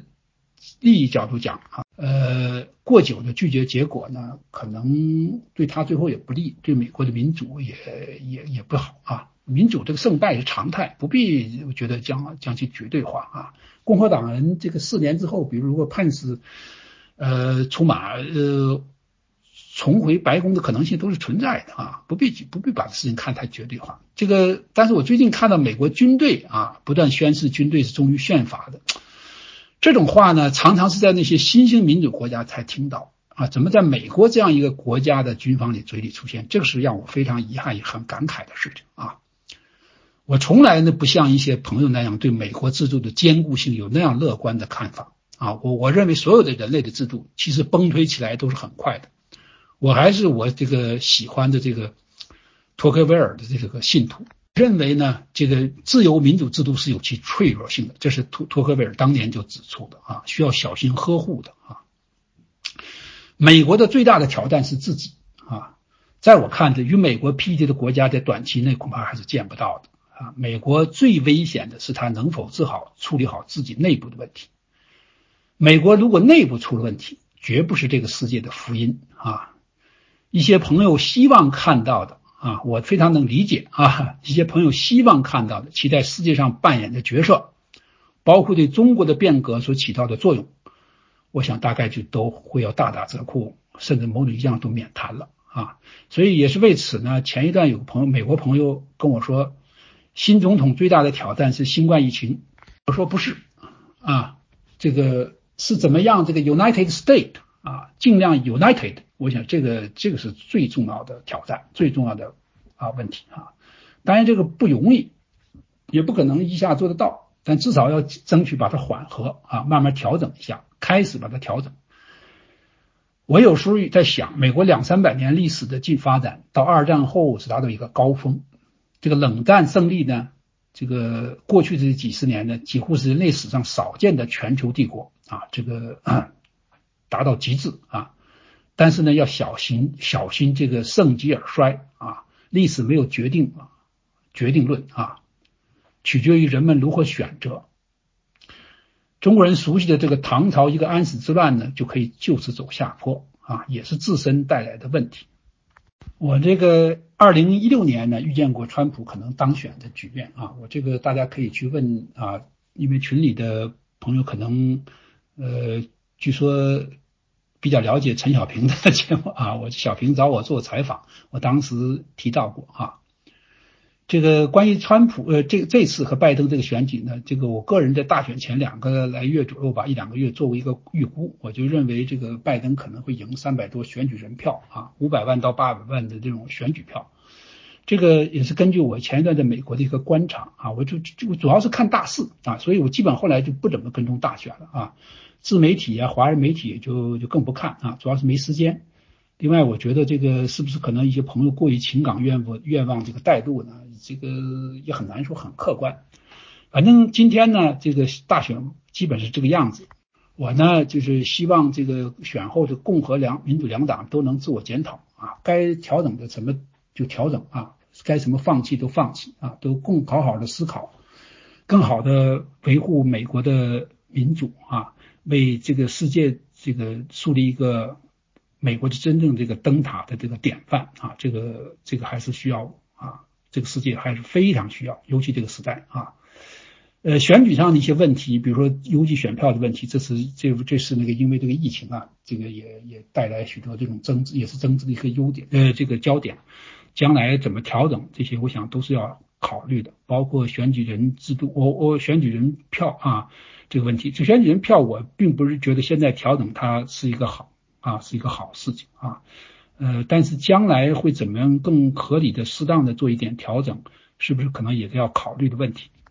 呃，我并不认为美国的这种直选啊，这个像法国式的这种啊，这个其他国家直选是符合美国的历史和和它的现状，但是适当的做一些调整啊，呃，是不是也也是一个要考虑的？这这个这都是都是将来要要调整的问题了啊。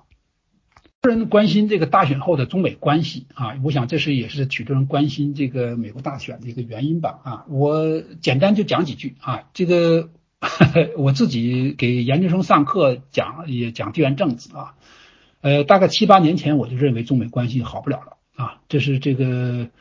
呃这个如果大家呃可以翻墙的话啊，这个可以去看呃一八年十月。底我在纽约跟给给给小平做的那个节目啊，呃，而且有几年前呢，就我就说过啊，这个嗯，我认为中美关系好不了了，这个七八年前就基本这样认定啊，是是有一些结构性的因素的啊，而且我几年前也就说过这个换换人换党说啊，我想北京呢，我想最大的希望指望是这个换人换党啊，呃，就是川普上来之后啊是。呃，但是我是觉得这 完全是一，我是觉得一厢情愿啊。这个其实换人换党，从根本上这个，嗯，这个 从根本上呃很难说有什么会有什么根本的这个这个改改改变啊。这中美中美关系，其实中美关系的改变，或许太平洋另一岸换人换党呢，可能会有 会有改变啊。呃，十多年前这个问题其实就开始了，就就是只要幺呢，呃，呃，全球恐怖主义的兴起呢，就北京呢，当时恰当的、适时的站在西方一边，宣布打击恐怖主义，延缓了这个历史进程。我觉得小布什这个灾难性的这个伊拉克战争，我我我我这个为什么这样说，我没法多多展开，因为这个没有伊伊拉克这个战争呢，这个大概恐怖主义不会有这样的一个啊，在中亚这样呃，在这个。西亚这个中东这样的一个发展，那这个没不仅没有这个延缓恐怖主义，而且还强化了全世界新一波的恐怖主义大潮啊！这个呃，这个顺便说一句啊，这个呃，有个小讲个小故事，就是伊拉克战争那个时候呢，我正好去美国开会啊，这个在美国西部跟呃许多大家去熟悉的 在海外的这些朋友呃。当时正好都这许多人开玩拿我开玩笑说你这个法国反战啊是吧？我我当时就跟他们说我说你们知道伊拉克怎么回事啊？有没有一些基本的这个常识啊？我说你们连什叶派逊尼派的历史都没都都都都基本的都不搞都搞不清楚，在那高喊这个呃萨达姆建立民主，这个是那么简单的事情吗？啊，这个。所以，我想这个我也不是在这个讲这个啊，这个事后诸葛亮，当时是确实是有过这样一些讨论啊。我想，呃，换一句话说啊，这个伊拉克战争，呃，事实上从北京的角度讲，那是一个关键性的黄金期啊，让中国的顺利的这个呃没有任何的呃障碍的这种这个崛起了啊，这个，所以我的看法是说，从历史以这个呃看历史需要一个长远的。视角啊，这个呃，历史充满不确定性，要取取决于历史当中的行动者的选择。但是呢，有的时候确实还要尽量的啊，在历史中同时的想法跳开历史啊，尽量的从长远角度讲去看问题，要冷静啊。川普的这个对华政策的贸易战的这个三板斧，对北京及中美关系造成极大的冲击啊。其实是也是在一个大脉络里的啊。如果你要仔细研究这个中美关系的问题，这些方面呢，我做过一些研究，因为上课啊，跟这个有关系啊。呃，许多专家其实包括中国的专家啊，像王吉思等等，都都都这样认为，就是真正的中美关系的转重大转折，应该是从奥巴马的这种亚太战平衡战略啊实施开始的啊。而且美国的战略界呢，对华的这个这个学界，在一四一五年左右都有个讨论啊，许多共识已经基本上形成，就是怎么样采取什么样的具体做法呢？有一些不同的看法啊。川普上台后采取的措施最重要是贸易战，但是这个意识形态上呢，这个其实最初并不是很强化，是最近呢，呃，这个在不断的强化啊。这个呃，我想他有他的考虑了。比如说，他一直讲这个，呃，他某呃，习总书记是他的好朋友啊，这个是一个伟大的领袖啊，热爱他的人民啊。我想他心里是不是这样想，我不知道啊。但是他其实有他的考虑，他最重要的考量主要还是经贸上啊，先要呃把这个拉减少这个关税上的啊这种赤字啊，呃，懂。但是这个最近这些变化啊，这个意识形态的色彩，这个比较强化，这近半年的呃半年一年的，呃，我想跟他还是跟他的团队有关系的啊，这个嗯，呃，这个这个他这个团队呢啊是这方面的一些重要的推手，那这个在。大选这个背景下，这个川普也呃放手啊乐见，所以呢，这个我想最最近这方面呢就强调的比较比较重一些啊。那最近呢，这个川普的最近这半年一年呢，就是比较军事上、政治安全上啊，经贸双呃就经贸呢基本上双边的一个问题。但是呢，对这个呃经贸今后总体是怎么样，我觉得可能好像还没有太多的这种。就是在经贸问题上啊，怎么样的考量？呃，我是觉得，呃，如果即使现在很难，这呃不会有，呃，现在不会有这个啊，川普的属于第二任期了。但是，即便他第二任期，仅仅是这样一个经贸的协议，这个第一期是肯定是不够的，恐怕还是要需要一个整体的这个啊策略啊，在跟中国这样交往啊，今后呃怎么打交道啊？这个不是一天两天的事情，呃，也不是一时之事啊，这个呃，需要一个整体的战略啊，国际性的整体战略啊，我想这是这是我想我的看法啊，呃，这个我认为中美关系好不了的有这么几个原因啊，这个美国的战略利益啊，就是对美国霸权的威胁啊。另外呢，就是制度和意识形态的冲突啊，这这个方面呢，呃，这是一致性的啊。但是这个呃，不仅是美方，这个大家许多可能 老是说看美方怎么选择对话，其实中方是是怎么选择，它就它会整个影响到外部世界对它的选择啊。你比如说呃，香港和包括新疆的问题啊。这实际上是极大的影响了这个外部世界对中国的看法，呃，包括普通民众啊，许多人原来不知道这个新疆在什么地方，OK，呃，对香港也不是很特别特别关心，除了可以什么武打片之类的，呃，那呃这些去年的一些发生，最近发生的一些事情呢，都极大的影响了这个啊社会啊。呃，各各政治力量各方面的对中国的，所以中方的选择也会影响到这个这个啊，这个外界对中国的关系啊。然后呃，美国社会啊，对中国的印象这些年这个越来越坏 啊，这也会决定性的影响到这个美国的政治的啊这个政党的政治选择啊，所以两党的高度共识啊，这个即使即便下台，我想川普只要能够发言的话。估计他会仍然对会对中方有一些比较强势的批评，他对中国的牵制可能会更加啊这个呃呃强啊比较狠啊呃也会带来更大的一些政治压力啊，然后最后呢这个啊还有这个国际结盟的问题啊，这个呃到现在为止呢这个。呃，川普在对华政治的问题，基本还是亚太这几个国家。呃，但是这个如果拜登上台之后呢，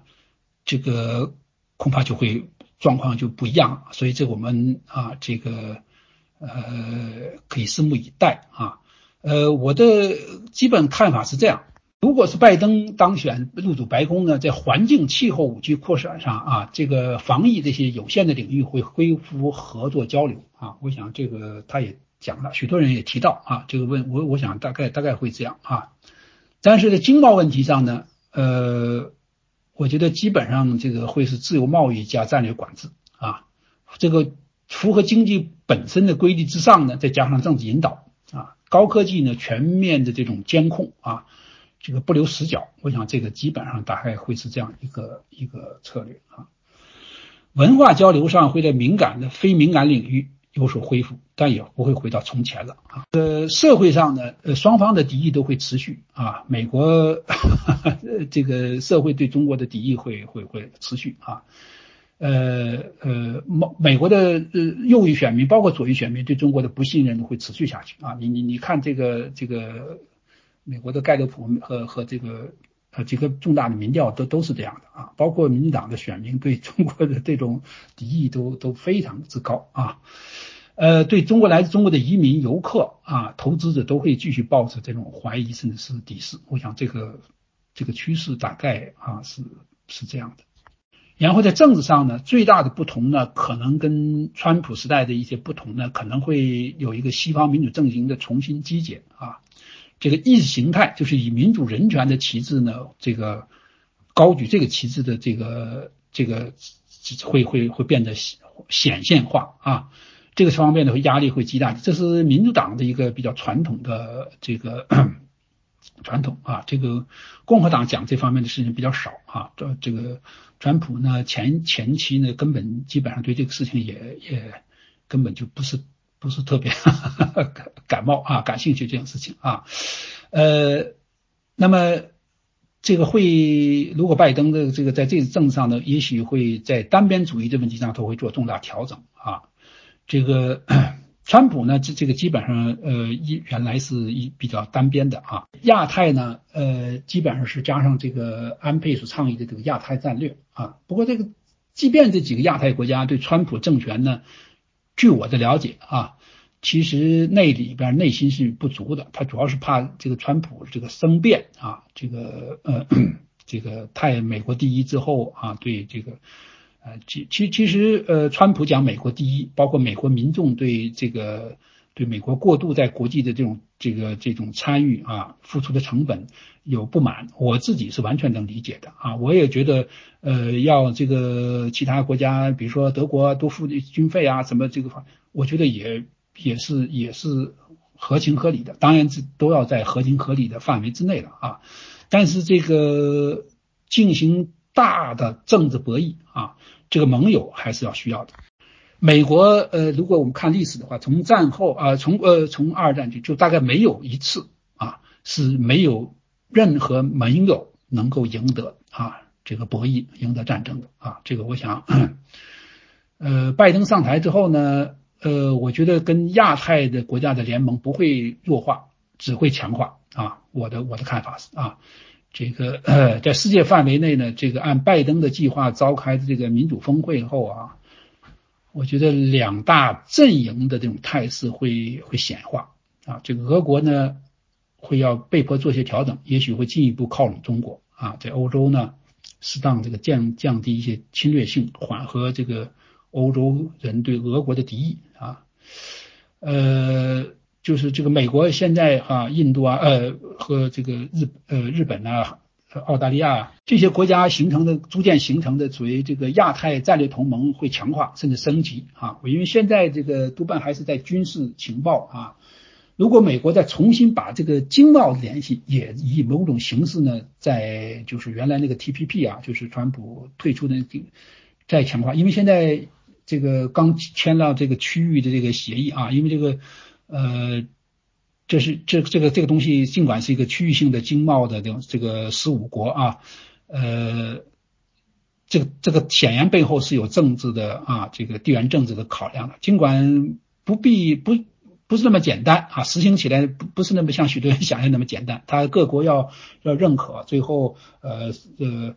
呃关税等等啊，这个要要要有一个相当的时期。但这个事情呢，在北京的角度看，肯定是赢了。赢了啊一一招，这前期这个呃，我现在没有去了解啊。这个美国可能主要还是关注军事啊，这个政政治啊等等的。对这个方面是不是呃，包括单单边的双边区域，这这方面是不是有所忽略啊？这个北京呢，在这方面这双方都在下棋了啊。这个在这一点上，这个新刚签的这个这个啊 RECP 啊这个。这个这个还是还是在我看还是 北京还是呃不能说扳回一局吧，但至少还是有一所有所呃有所突破啊。我怎么应对啊？我想这是这是在经贸这些问题上，最后会形成一个对中国的全方位的从政治、军事、经贸的这种啊这个围堵。呃，美国呃，这个这个这个趋势是是怎么样子？我们还要观察啊。美国和台湾的关系强化的趋势，我觉得会继续啊，但是呢，可能不会做出一些更极端的刺激北京的举措啊。我想大概是这样，因为毕竟呃四年挺长，也其实挺短啊。我想可能如果拜登上来当务之急还是呃还是这个。疫情啊，要要这个疫情要弄不住，美国经济不能很好的恢复的话，其他都谈不上啊。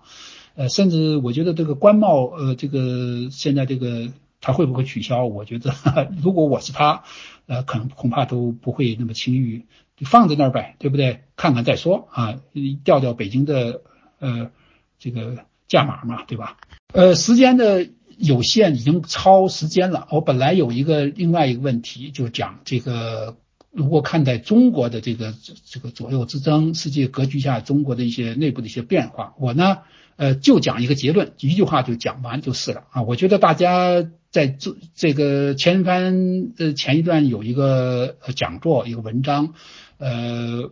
我是在我这个主持的那个啊网站上，大家如果感兴趣可以翻墙那来看一看，就是中国历史与未来啊，在那个网站上发表的，就是关于谈左右这个。啊，这个问题的啊，这个呃，中国和西方的误解的问题啊，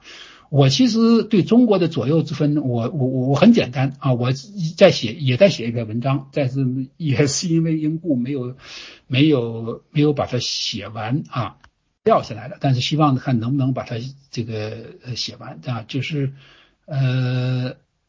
我的我的看法很简单，我现在就说一个结论啊。我认为在中国就根本不要再去提中国的什么左和右的问题啊，呃，你比如说对中国的政府，呃，现在的是政策是是一个什么性质的判断？难道是一个左派的？我是我在我的看法，我是觉得我几年前就不断在讲，我觉得中国的现在政府其实已经完成了一个从极极左的啊集权政府，在向一个极右翼政策这一个转变啊，这个我这里没有办法就细讲了。所以，我们这里边，呃，是不是许多朋友，呃呃，是是是，我们是不是有时候用一些说法，在在在，这个在跟风车作战啊？是不是我们能把这事情重新捋一下？中国的强者，谁是中国的弱者？马云是强者还是弱者？对不对？面对权力的时候，他是他是弱，他也是弱者；面对这个 面对这个其他人，他可能是个强者。所以这些事情都要呃，按照中国的背景来重新。探讨我的看法就是，在中国要我的我的看法就是放弃左右啊，这个以权利而不是权利什么呢？就以 right 啊，这个公民的权利，呃，而不是以这个呃呃以公民的权利来作为划分的标准啊。这个你是站在 right 权利这边，还是站在 power 那个权利这边？这是中国划分的这个所有人的这个不同的标准。每个人每个集团都有可能有不同的利益标准，都呃诉求都很正常。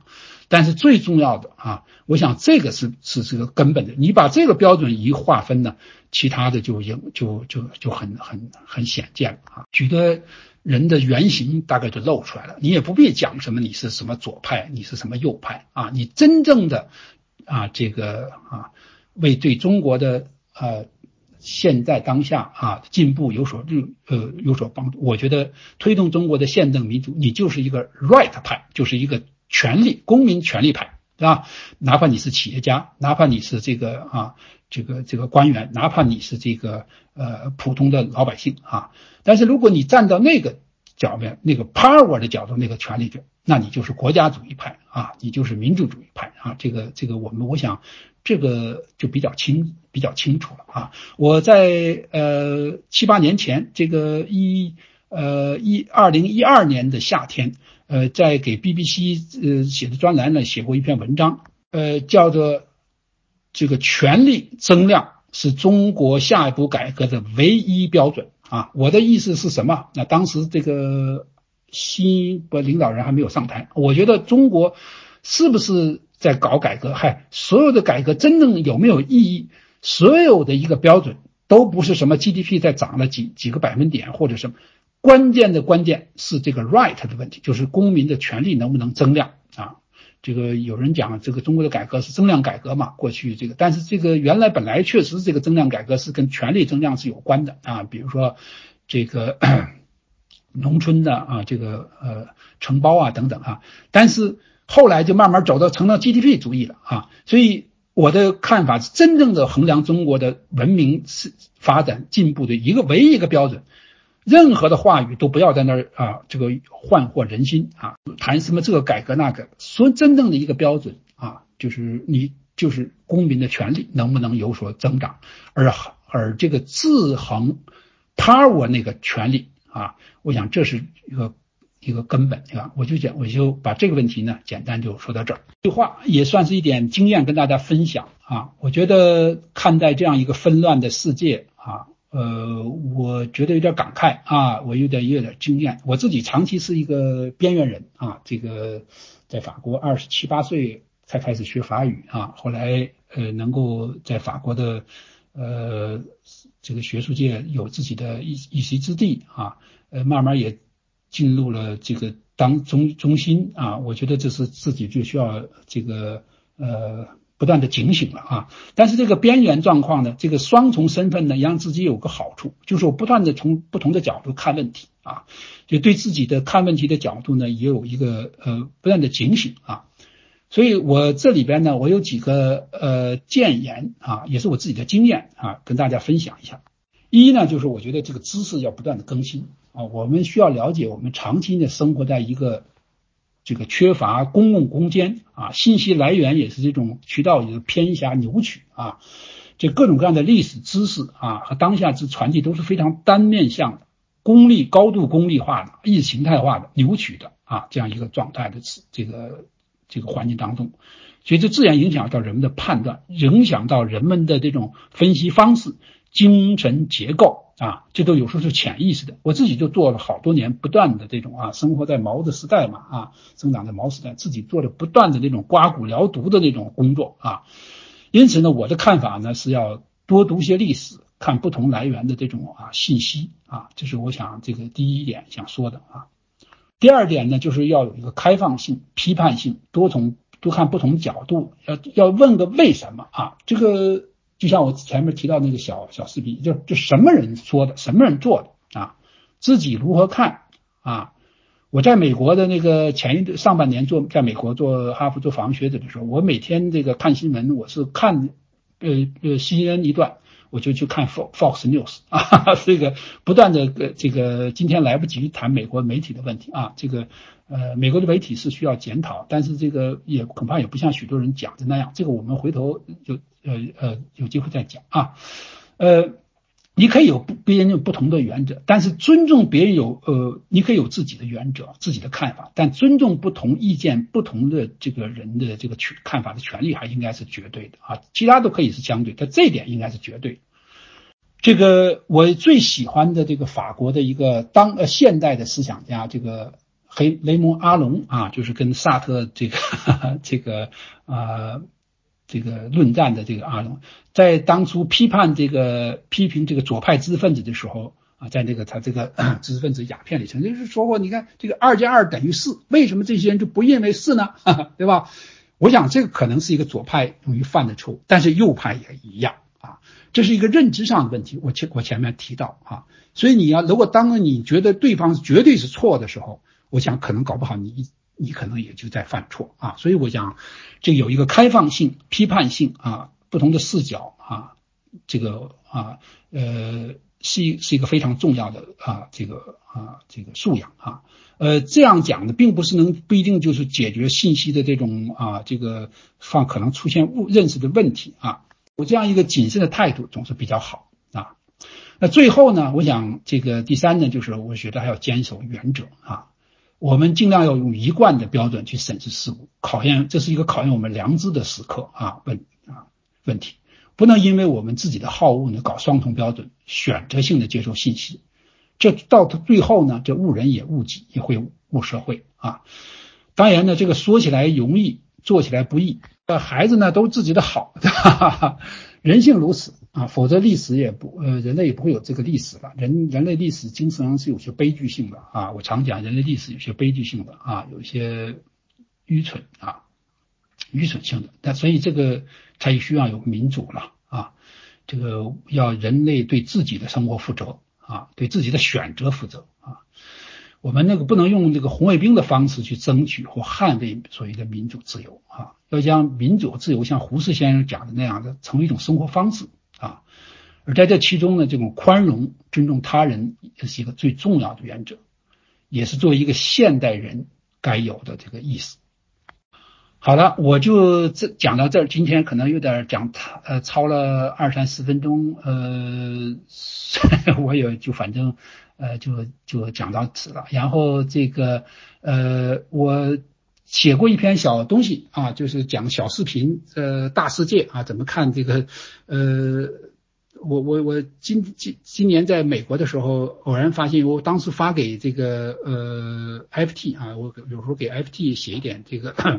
东西，呃，后来他们发了，我也不知道，我后来发现，结果我在自己的朋友圈里加了一段话，然后有朋友呢，这个也放到他的那个自媒体上去了。那么我一会儿呢，呃，也请这个珊珊呢，把这个那段话和那篇文章的这个自媒体的连接，因为那个还没有删啊，呃，也传给大家，也就是看看，就是也就前面我也提到了，就是怎么看这个当心这些问题，这个自媒体啊、短视频啊等等这一类问题对信息的扭曲啊，就就是这样一个问题。然后我刚才讲着讲着，突然想到一个问题啊，因为昨天这个在一个群里这个。呃呃，许继林问我这个法国最近这个马克龙啊，这个宣誓的一些关于呃穆斯林委员会的一些问题的这怎么看法？因为我我我我就回了他几句话啊，但是我同时想到我过去十几年前写的一篇文章啊，呃零五年吧，零五年左右的时候写的一篇文章，哎呀。呃，关于这个怎么看待这个问题，我我我我后来传给他，呃，我一会儿恐怕也也也，如果愿意大家，我也传给传给这个传到群里啊，供大家参考，就怎么看待这个言论自由啊，这个这个时代啊，这个文章叫《一九零五年的遗产》啊，这个 呃，尽管是。十几年过去了，但是我当时开篇提到的问题啊，呃，恐怕仍然是这个世界啊，这个呃，现在所面临的一些一些问题了啊，反正都供大家参考，都不见得对啊，呃，希望大家这个呃对大家有帮助就是了。好，谢谢大家，这个谢谢珊珊，谢谢。群管理员。好，我就到听听到这听到这里。抱歉啊，我这个时间掌握不好，因为我这第二次做这个 做这样一个采访啊，这个。